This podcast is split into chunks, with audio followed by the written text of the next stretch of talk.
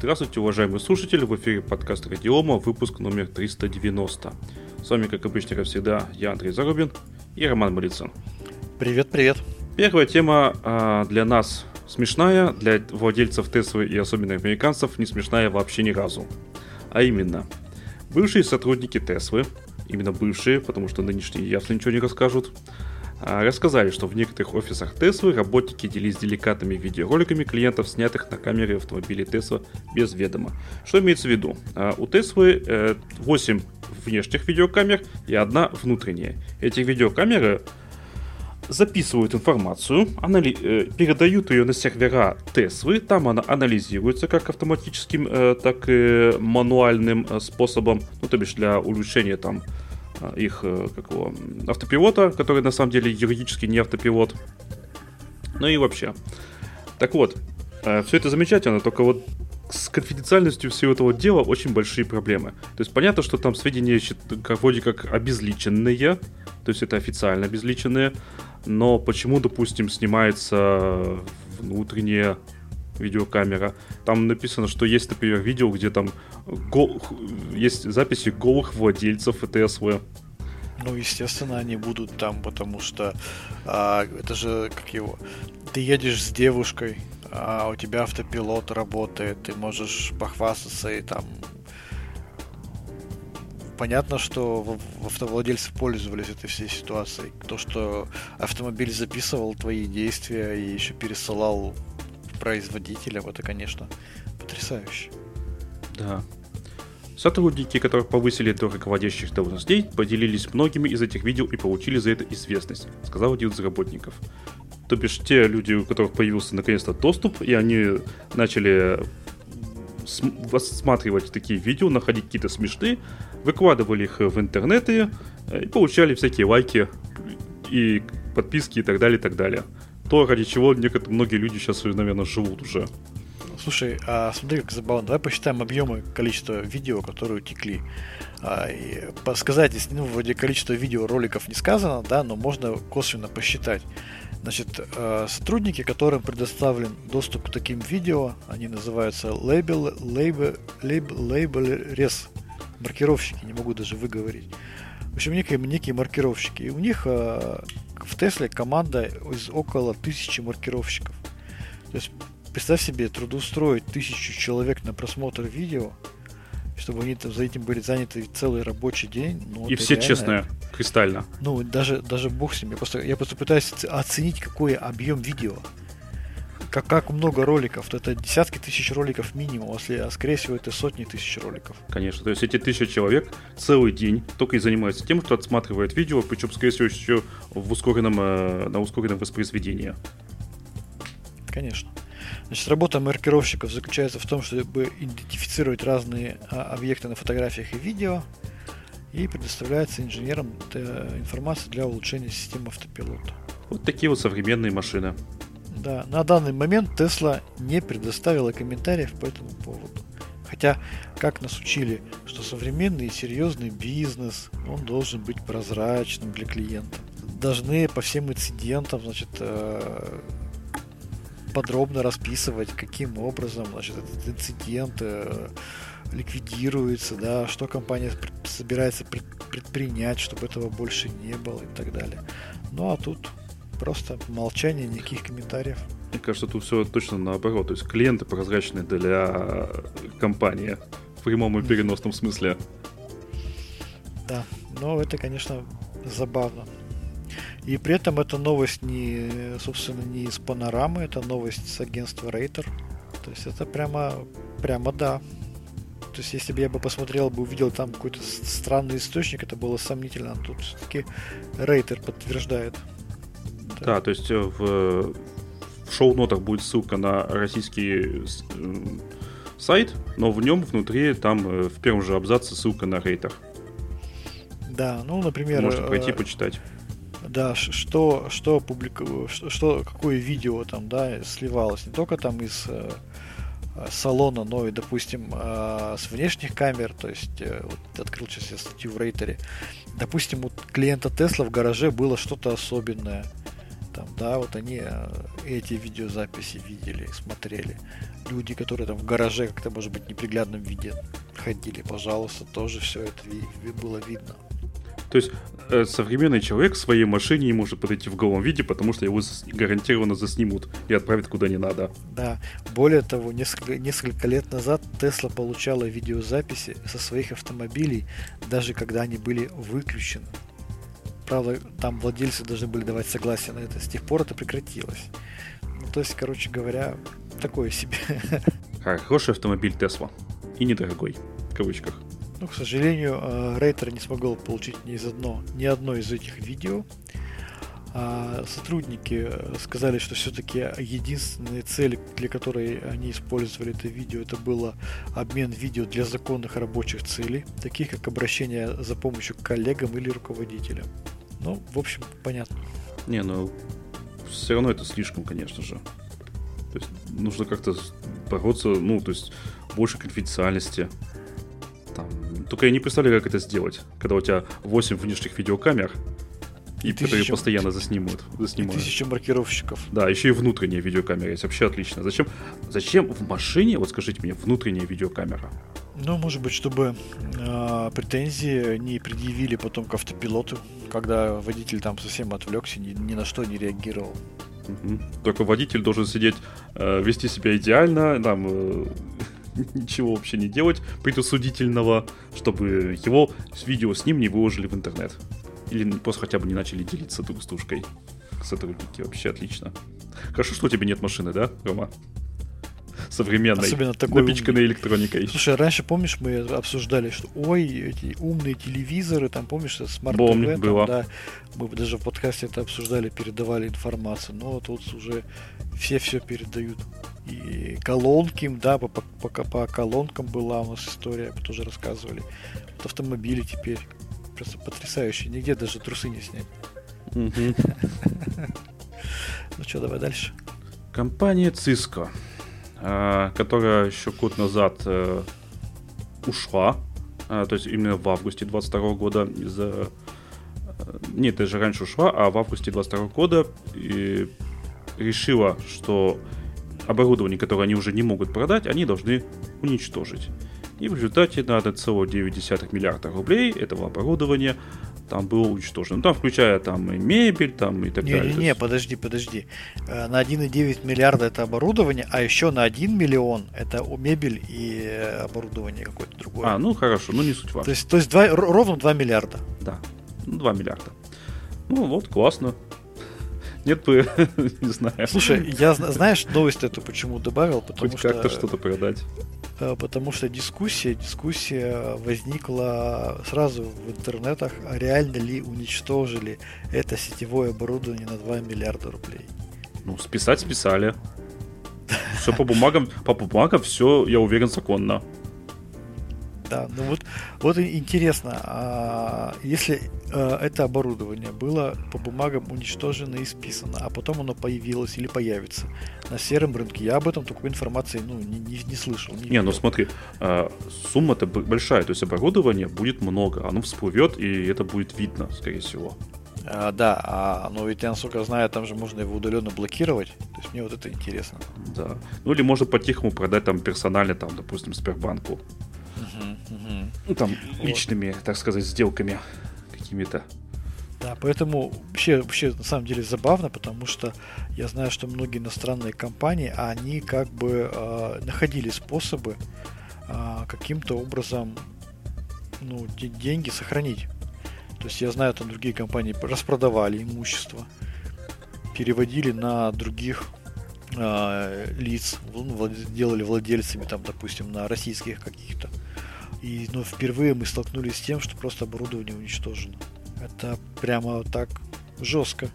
Ну да. Не, ну вывести при сильном желании деньги же наверняка можно. То есть зачем было уничтожать? Он у меня напротив, неподалеку от дома до сих пор работает э, французский Леруа Мерлен. Вчера я ходил в KFC, американский. Все нормально. Ну, короче говоря, удивительно удивительная позиция. Как знаешь, э, э, хочется в этом случае э, ответить классической фразой «лучше бы пенсионерам отдали». Да, пенсионерам киски нужны. короче говоря, ладно. Не, ну может а... юридически они там как-то не стали рисковать и там продавать официально. Может быть, менедж... топ-менеджмент решил себе денежки присвоить, там может быть все что угодно. Да, там. то есть ин- интрига большая. Да, золотые а... парашюты топ-менеджменту российскому же надо как-то выплачивать. Из каких, из каких денег? Ну вот, ну вот, видимо, деньги нашлись. Угу. Вот, но а, сразу тоже, как всегда, у нас люди кинулись в другую степь. А, тоже новость следующая у нас тут на Синьюсе о том, что после бегства Циска российские компании переходят на китайские ИБ решения, и при этом интерес к ним вырос в 12 раз. Китайские, не отечественные. Да, да. То есть любой иностранный, лишь бы не российское покупать. Мне вот, знаешь, интересный вопрос. А вот то есть ситуация с Cisco вообще ничему не научила людей? Ну и с, с, с, американскими вендорами. Мы же с китайцами друзья. Си Цзиньпин дорогой друг. Слушай, ну, я тебе скажу, что вся история с импортозамещением, она затеивалась не для того, чтобы а, китайские товары замещали американские товары. То есть, если кто-то по какой-то своей наивности полагает, что а, китайские решения будут приравнены к российским, и правительство будет на это благосклонно смотреть, то он как бы жестоко ошибается. То есть есть шанс, я так понимаю, что эти компании какие-то закупят китайских решений, а потом к ним придут и объяснят, что вообще-то надо было российские покупать. Так? Конечно, конечно. Я думаю, что не то, что шанс, если это прямо практически стопроцентная а вероятность. А, а как они смогут вообще купить китайские, не, не российские, то бишь, решения? Вот как такое а... вообще возможно? Слушай, ну, обосновывают, говорят, что невозможно. Там, там, как говорится, и при желании же можно обосновать. А если мы возьмем, возьмем постановление правительства 1246 о недопустимости закупок товаров, происходящих из иностранных стран, то там написано, что можно закупать, если есть обоснование того, что российский товар тебе по каким-то функциональным требованиям не подходит. А это обосновать очень просто. При желании. Если ты хочешь обосновать, ты это легко обоснуешь. Вот. Но меня просто забавляет, то есть э, одни иностранные компании э, по политическим причинам заблокировали доступ, да, и мы, значит, ищем другие иностранные компании. Это как бы очень так, как бы, ну я не знаю, то есть, ну то есть, неужели опыт ничему не учит? Это раз. А во-вторых, ну, позиция руководства страны, там, если мы возьмем концепцию по информационной безопасности, экономической безопасности, стратегию точнее, а другие нормативные документы там все говорят о преимущественном переходе на российские решения. Поэтому, э, если кто-то считает, что он будет покупать китайские решения, это будет прямо, прямо все хлопать в ладоши, то это не так. Возможно, в каком-то моменте там, да, кто-то успеет что-то купить, там, внедрит, но, так скажем, как это называется, политика а, ограничений иностранных решений, она сохранится, особенно в области ИБ. Тут видишь, какая штука-то, новость-то про что? Что интерес в 12 раз вырос на китайские решения по информационной безопасности. ИБшные решения, они всегда будут стремиться, ну, правительство стремится перейти на российские решения. Поэтому там сейчас есть новости, и межсетевые экраны российские, э, и на китайские пытаются покупать, и все что угодно. Ну, ИБ решения нет, я думаю, что это прямо однозначно будет блокироваться. Протекционизм в отношении ИБ решения он будет максимальный со стороны российского правительства. Да. Поэтому как бы не дошли до того, что китайцы тоже не начнут уничтожать свои фаерволы, которые не могут продать на территории России. Потому что, скорее это всего, на территории России а, те а, устройства, которые поставляются, они будут, как скажем, немножко доработанные, там с урезанным функционалом, да, что-то еще там будет. То есть ты их, это, то есть это изделия изготовлены специально для российского рынка, которые ты не имеешь права даже на внутреннем рынке своем применять. Я думаю, что не исключено, что Циска именно поэтому уничтожила, потому что, может быть, какие-то были кастрированы. И нельзя это было на внутреннем рынке применять. Ну, возможно, возможно. Так э, вообще китайские компании, в принципе, славятся встраиванием троянов ну, там понятно, что потребительские, ну, э, бэкдоров, потребительские устройства, но что им помешает в EBL решение построить то же самое? Ну, как бы, ну, думать же надо хоть немножко. Ну, короче говоря, э, забавная история э, с попытками уклониться от приобретения российских решений. Причем там, да, есть такая проблема, типа вот это межсетевые экраны нового поколения, NGV, NG, Next Generation Firewall, а, их а, вроде как считается, что в России нет собственных.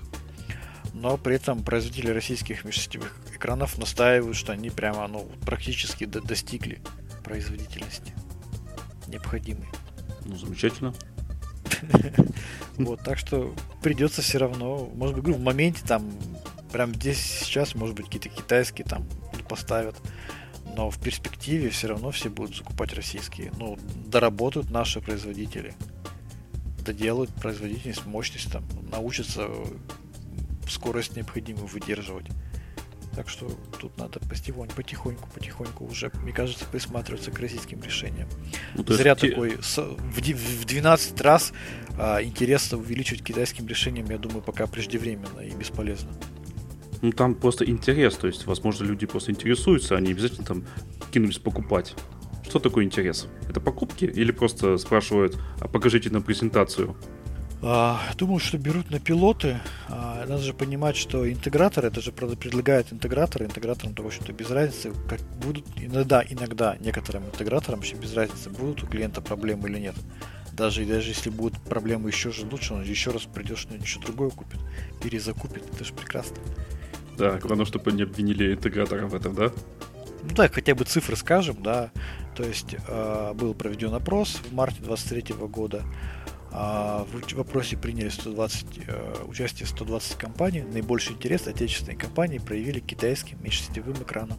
Их на китайские готовы заменить 70% опрошенных. 47% готовы заменить на китайские системы предотвращения вторжений и 16% готовы заменить системы мониторинга и сканеры безопасности. Немножко, конечно, забавно все это звучит. Как бы, ну, как будто никто не слышал про китайских хакеров, про поддержку спецслужб китайских со стороны правительства. Мне Знаешь, кажется, я так сижу и думаю, что нам нужен спецвыпуск очередной. По этой а теме. Что? Про что? Про сетевые ибо решения. Мы же знаем, кого позвать. А, ну, можно, да. Да. Давай подумаем на эту тему. Ну, а теперь давай перейдем к следующей теме. Рома, скажи мне, пожалуйста, ты уже начал в работе использовать GPT? Нет мне в работе GPT никак не пригождается, а моя, мои знакомые, коллеги, а, там, да, особенно для целей маркетинга, вполне себе используют, а, и картинки генерируют. Даже пробовали ради забавы писать а, пресс-релизы при помощи чат GPT. Получается, ну, более-менее, но, конечно, странноватый текст выдает. Так вот, а, Илон Маск, Стив Возняк, Возняк а Эндрю Янг и еще около тысячи исследователей искусственного интеллекта призвали немедленно приостановить обучение систем ИИ, более мощных, чем GPT-4. Страшно людям. Наконец, но они забегали, э, им стало действительно как бы уже не, непонятно, к чему это приведет. А, то, что часть профессии может уйти из-за этого, в принципе, я думаю, им плевать. А вот то, что это может сильно повлиять на нашу жизнь разгоном всяких фейков, это уже становится э, сильно неприятно. Особенно неприятно как раз-таки известным людям, на которых как раз и будут эти фейки делать. Там э, подделка, даже видео уже есть, подделка там текста тем более, и так далее, и так далее, и так далее. Вот им, им больше всего, мне кажется, вот это вот неприятно будет.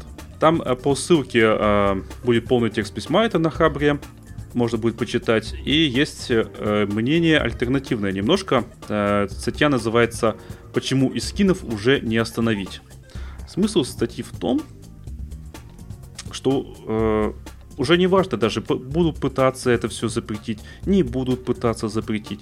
Даже если вдруг каким-то чудесным чудом все государства э, между собой договорятся и скажут, да, давайте приостановим обучение, давайте не будем ничего мощнее GPT-4, это будет означать ровно одно. Исследования продолжатся в более ускоренном темпе, но уже секретно. И никак ну, иначе. Да. А, ну ты же ты читал, да, кто в, в, в, в основном-то, так скажем, возражает против позиции Илона Маска, Стива Возняка. И кто же? Кто? Из, самый известный их оппонент Билл Гейтс. А, Билл Гейтс да, да, открыто, да, да, он высказался открыто против открытого письма, требующего остановки разработки ИИ. Вот, поэтому Билл Гейтс, он однозначно высказался, высказался что нет никакого смысла а, останавливать разработку ИИ. А, говорит, что у этих систем есть значительные преимущества, нам просто необходимо определить области риска там, да, и более там скорректировать позицию там выявить проблемы и решать эти проблемы, а, а не останавливать развитие. Считает, что искусственный интеллект существенно а, решит ну, многие проблемы, там, решит многие задачи. А это раз. А во-вторых, он считает, что власти многих стран просто проигнорируют предупредительное письмо. То есть он уже говорит о Конечно. конкуренции с другими странами, ну, я думаю, что в первую очередь с Россией. Китай, я бы сказал, в первую очередь. К- Китай, да, Китай и Россия однозначно. И он говорит о том, что, ребята, мы, конечно, можем останавливать развитие, но Китай и Россия, они развитие останавливать не будут. Я конечно, думаю, нет. так и будет, да. Вот о чем и речь. Никто не будет, даже, как сказал, даже если все договорятся, все равно это будет просто секретно продолжаться. Плюс ко всему, а как э, Билл Гейтс, вот говорит, надо как-то контролировать, там правила какие-то написать. А как он будет писать правила для тех, кто соберет себе небольшую фермочку на GPU-ускорителях и будет э, сам обучать модели эти? Что он с ними собирается делать? А, слушай, я уже столкнулся с тем, что сейчас школьники и студенты активно а, пытаются использовать а, эти нейронные сети, в том числе для заработка. Там всякие проекты генерят, все, это как снежный ком пошел, этот вал. Не, ну я скажу так, вот у меня вот есть, благодаря одному из наших слушателей, доступ к чат GPT-4, э, он не панацея. Например, у меня был случай, когда нужно было переписать регулярное выражение большое. Он его переписал, оно не работает. Я ему говорю, найди ошибки. Он в своем же, в своей же регулярке, которую он сам написал, нашел две ошибки. Угу. Нормально? И вот как с таким работать? Ну, то есть ты ему еще раз скажешь, чтобы 20 раз напиши ему, чтобы он ошибки нашел, и все. Да-да-да. Я, кстати, ради интереса... А, помнишь эту старую фишку, а, что а, чат GPT не будет писать э, анекдот про женщин, но будет писать анекдот про мужчин. Помнишь? Нет, не помню. Ну, есть такая фига, э, там многие скриншоты. Я, я проверил. Он действительно отказывается. Но если ему написать, напиши анекдот про женщину, не, э, как там, не унижающий ее достоинство, спокойно пишет. Вообще никаких проблем. Анекдот, правда, а тупой, по... не смешной. А про, а про, про афроамериканцев? Это я не попробовал. Надо будет попробовать. Слушай, ну то есть обход... вот его внутреннее ограничение обходится просто по щелчку пальцев. А, еще я попробовал, а, сказал ему, вот есть сайт, я на примере радиомы попробовал, напиши мне парсер, который вытягивает mp3 эм файлы. А, это я, кстати, пробовал в телеграм-чатик, ой, ботах в двух, и на оригинальном чат GPT. Телеграм-боты заявили, что ради приватности и так конфиденциальности они не будут этого делать. Я ему объяснил, что вообще-то сайт мой, поэтому можно. Они тут же после этого написали мне парсер. Угу. А оригинальный чат GPT спокойно, ничего не спрашивая, написал парсер. То есть я... Эти, у, у них приватность, конфиденциальность и так далее, не оскорбление и так далее, вот обходится просто на раз-два. Объясняешь ему, что это мой сайт, и с ним может делать все что угодно, и все начинает делать. А, скажи, да, ну тогда ладно. Тогда можно, да. То есть, то есть он как бы умный, да, но он тупой до безобразия. Короче говоря, и скинов на самом деле уже не остановить.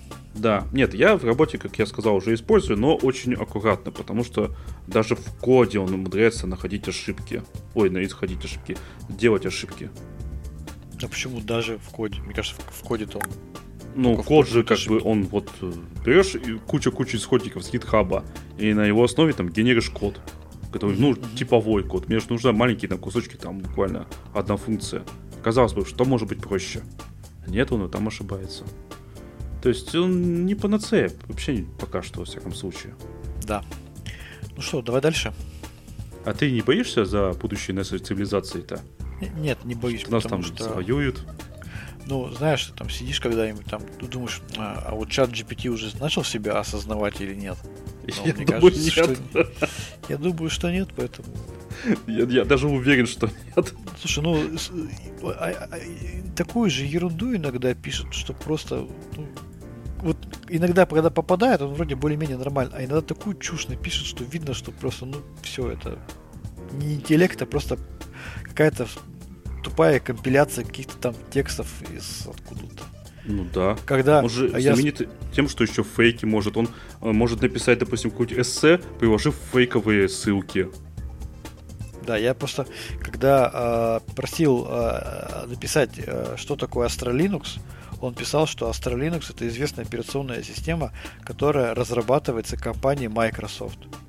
Серьезно? Microsoft? Да. А да ты у бота да. спрашивал телеграммовского? Да, или? у бота. Да, телеграммовского бота.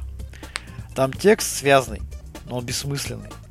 То есть там написал, что особенности там это конная система, вот разрабатывается компанией Microsoft там и так далее, и так далее. То есть вообще, ну, полный бред.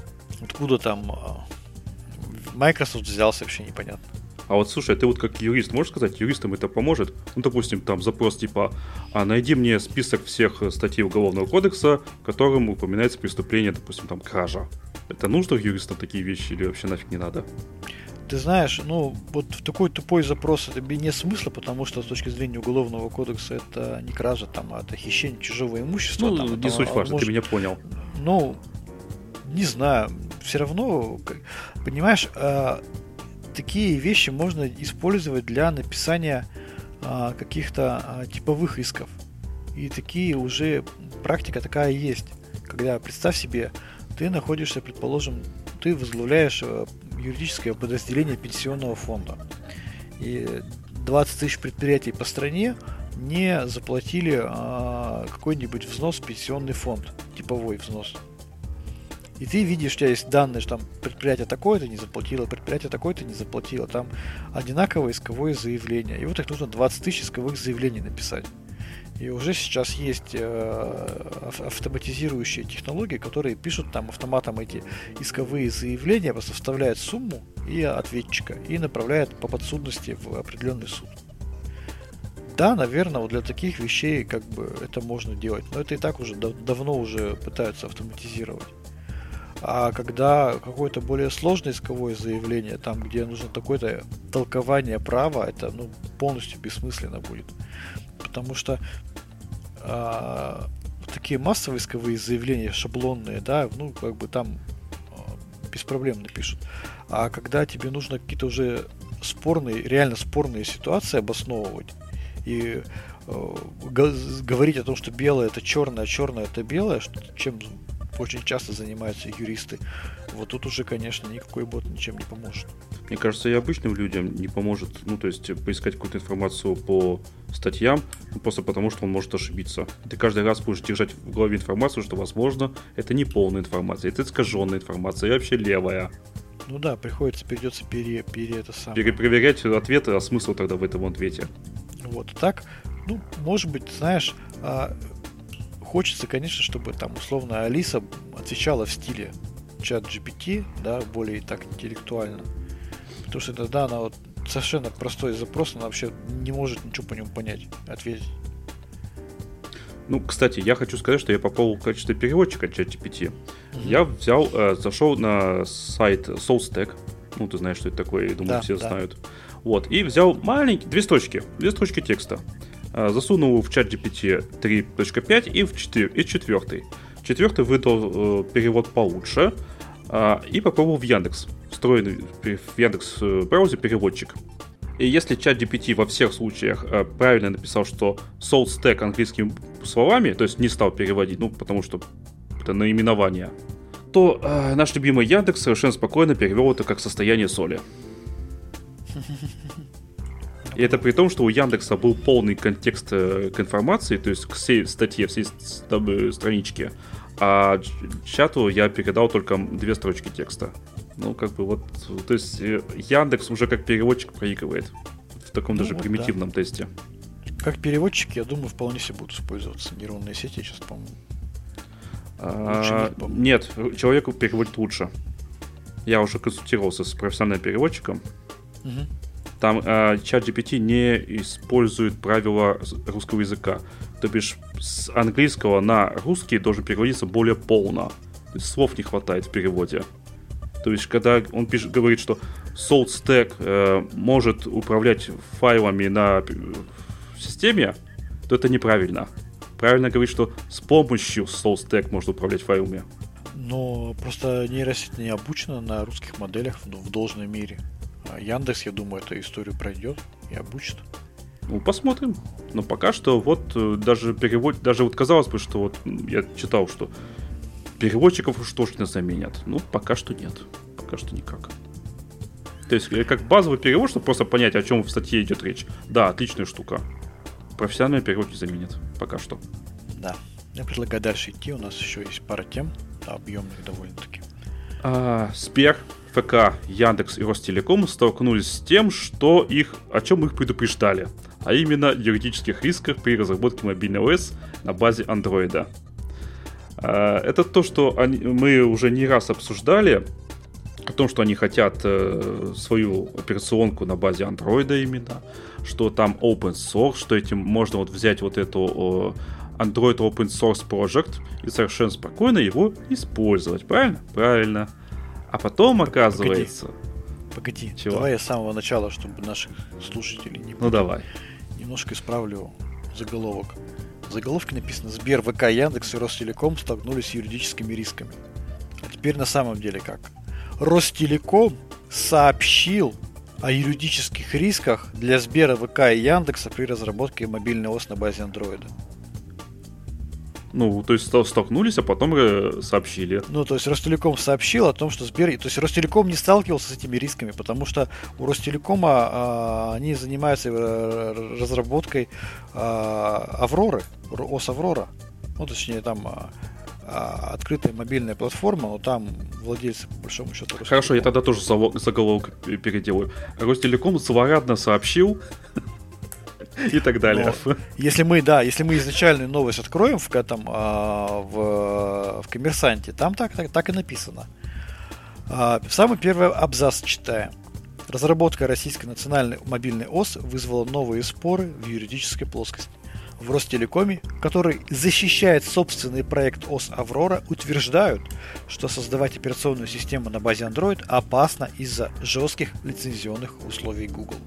Вот так вот изначально звучит да, чтобы не, не, не, не думали, что и Ростелеком тоже с этим столкнулся. Ладно, кажется, ладно. Ты, ты, ты юрист, да, поэтому ты, э, для тебя формулировки очень важны. Ну, естественно, да, конечно. Ну, зачем людей путать? Логично. А, если кто-то хочет глубоко, более глубоко а, погрузиться в эту тематику и понять, о чем идет речь и каких рисках говорит а, некий эксперт, а, который там указан как источник, я рекомендую открыть совершенно недавнюю статью на а, портале Digital Russia ddefisrussia.ru Статья называется «Российский Android как имитация технологического суверенитета». Автор этой статьи Дмитрий Алтухов. А, он а, глава ряда IT-компаний последние 10 лет, SEO групп, группы Interrao. И вот Дмитрий Алтухов дает очень подробный юридический обзор а, всей этой проблематики. Вот кто, кто хочет прямо вот не просто в верхний уровень посмотреть, в чем там проблема, да, а вот погрузиться более детально, а, со ссылками и так далее, то вот найдите эту статью на Дераша и можете это все прочитать. А вот. А вкратце, если вот суть в чем проблема, а, проблема в том, что для создания полноценной операционной системы одного АОСПа да, Android Open Source Project недостаточно.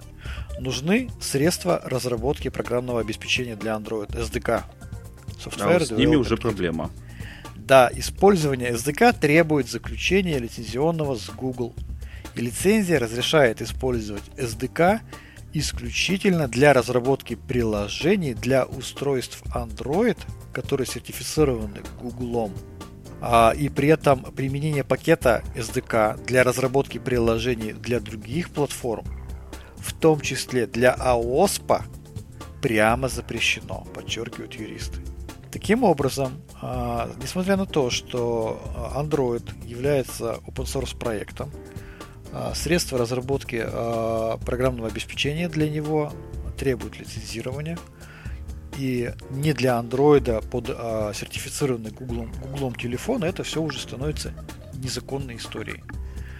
А, поэтому, если даже сейчас Google не протестует против разработки а, мобильных операционных систем на базе Android, то это только потому, что их пока не видно. Как только они, как говорится, выше уровня травы поднимутся, да, сразу, же будут а, поданы соответствующие претензии там, да, и требования. Но эта вся история никого не останавливает. Все считают, что Google настолько глуп и, э, так скажем, э, щедр, что готов предоставить такую разработку Подожди. и такой рынок всем остальным. А может быть они считают, что Google можно просто послать? Может быть, они считают, что Google можно послать, но это тоже такая себе стратегия в долгом времени. Что разработчиков таких операционных систем на базе Android, это же удобно, все же работает, но появилось очень много, как, как грибы после дождя. А у нас появилась новость о том, что Ядро, компания Ядро разрабатывает свою собственную мобильную операционную систему на базе Android. А, судя по статье, опять же, на Коммерсанте, которая нашел а, объявление на вакансиях, о вакансиях на HeadHunter, компания нанимает ведущих программистов, инженеров-программистов которым предстоит разрабатывать операционную систему для потребительских мобильных устройств под брендом Quadro и ищут менеджера, менеджера по развитию мобильной экосистемы. Quadro это планшет с экраном диагональю почти 11 дюймов. Вот. Э, Пумпурум. Э, получается, что у нас ВК Яндекс пытаются разрабатывать э, со Сбером ядро разрабатывает э, операционку на базе Android. Я вот сейчас скажу небольшой анонс. А, не буду называть компанию, но у нас в России еще одна российская компания а, скоро объявит о своей мобильной операционной системе на базе Android.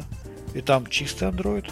Там прямо Android Runtime, все, все Android, все без, без, без, без каких-то там, э, так скажем, усекновений а, единственное, что там нету а, GMS. На всякий случай уточним, это не Astra. Это не Astra, да. Это не Astra. То мало ли подумают. Да. А у Astra мобильная операционная система это та же самая Astra с э, мобильным интерфейсом. Мы остаемся приверженцами действительно того, что как бы не было бы сложно, а мобильную операционную систему все-таки стоит развивать на базе Linux, а не на базе Android. Потому что это с одной стороны, сложнее, но э, меньше рисков в перспективе. А, а для гиков лучше, потому что нет э, ограничений очень серьезных. Даже доступ к файловой системе. Ну да. Вот, поэтому очень сейчас интересная ситуация на рынке. Несколько компаний выводят на рынке свои мобильные операционные системы на базе Android. С одной стороны, это будет давать плюсы и преимущества для быстрого старта. Потому что, ну, какие проблемы? Пожалуйста, используя э, сборку российского андроида, ставь туда приложение. Я вот по спору последнего разработчика э, говорю, они прямо там сразу заявляют на старте, что у них сразу же Рустор э, интегрирован в систему. Удобно, удобно. Я же не спорю, удобно. Пользовался бы я этим, да, наверное, может быть, пользовался. Ну что это, чем это отличается от а, Huawei телефонов там? Да ничем. Только другое дело в том, что будет ли массовый рынок, окупится ли разработка, да не окупится. Будет ли массовый рынок, не будет массового рынка. Почему? Потому что есть лицензионные, лицензионные запреты. Ну какая компания, то есть кто у нас сейчас производит в России э, смартфоны полноценно? Никто. Значит, это все импорт. А если ты будешь им, э, отгружать какая-то крупная компания, там миллионы телефонов а для того, чтобы туда установили операционную систему, созданную в нарушении лицензионных требований Гугла, да, поставщик оборудования еще сто раз подумает, отгружать такое оборудование или нет. Ну, то есть, короче говоря, либо тогда полностью окукливаться и у себя полностью все самим разрабатывать, либо как бы идти и соблюдать лицензионные требования. Я думаю, что, скорее всего, мы пойдем по второму пути, я имею в виду в стране. Ну, Google-то лицензию никак не выдаст, это уж понятно. И никогда причем не выдаст. То есть даже надеяться на это уже не стоит. Ну, может надеяться, не знаю. Может договорятся с Гуглом. Только я не понимаю, зачем это Гуглу делать. В чем прикол для Гугла это делать? Ни в чем. Для него риски сплошные. Много. То есть, а, а, а, а, да, отдайте ваше SDK, отдайте ваше AOSP и идите нафиг. Ну, то есть, для Гугла это зачем? Конечно, а потом у них проблемы с собственным же правительством. Вообще отлично. Вот. Так что, так что так, э, встречаем новые операционные системы на базе Android и с интересом смотрим за тем, как, каким образом будут решаться лицензионные юридические вопросы или не будут решаться. Вот. А так, э, все-таки ощущение того, что Android никого, Android, open source никому не принадлежит, оно очень ошибочное. Зачастую серьезный open source так или иначе кому-то принадлежит косвенно, опосредованно, но принадлежит. Да. Вот в случае с, с меня... это прямо... Ой, давайте я расскажу про open source немножко. У меня Давай. тут по работе столкнулся. Есть такая штука Sysok Engine. В Astra используется, в том числе. А, open source. Свободные исходники есть, да? А ты пробовал заходить на сайт их? Нет. Заходишь с российского IP, заглушка, что вы памп... Ну, что, короче, не пускает. Заходишь через VPN, пускает. Open source, однако. А на сайт зайти нельзя. Ну да. Вот такой это open source. Для тех, кому надо open source. Не, ну то есть эти люди, э, делая свободный продукт, заморочились, сделали фильтрацию по IP-адресам.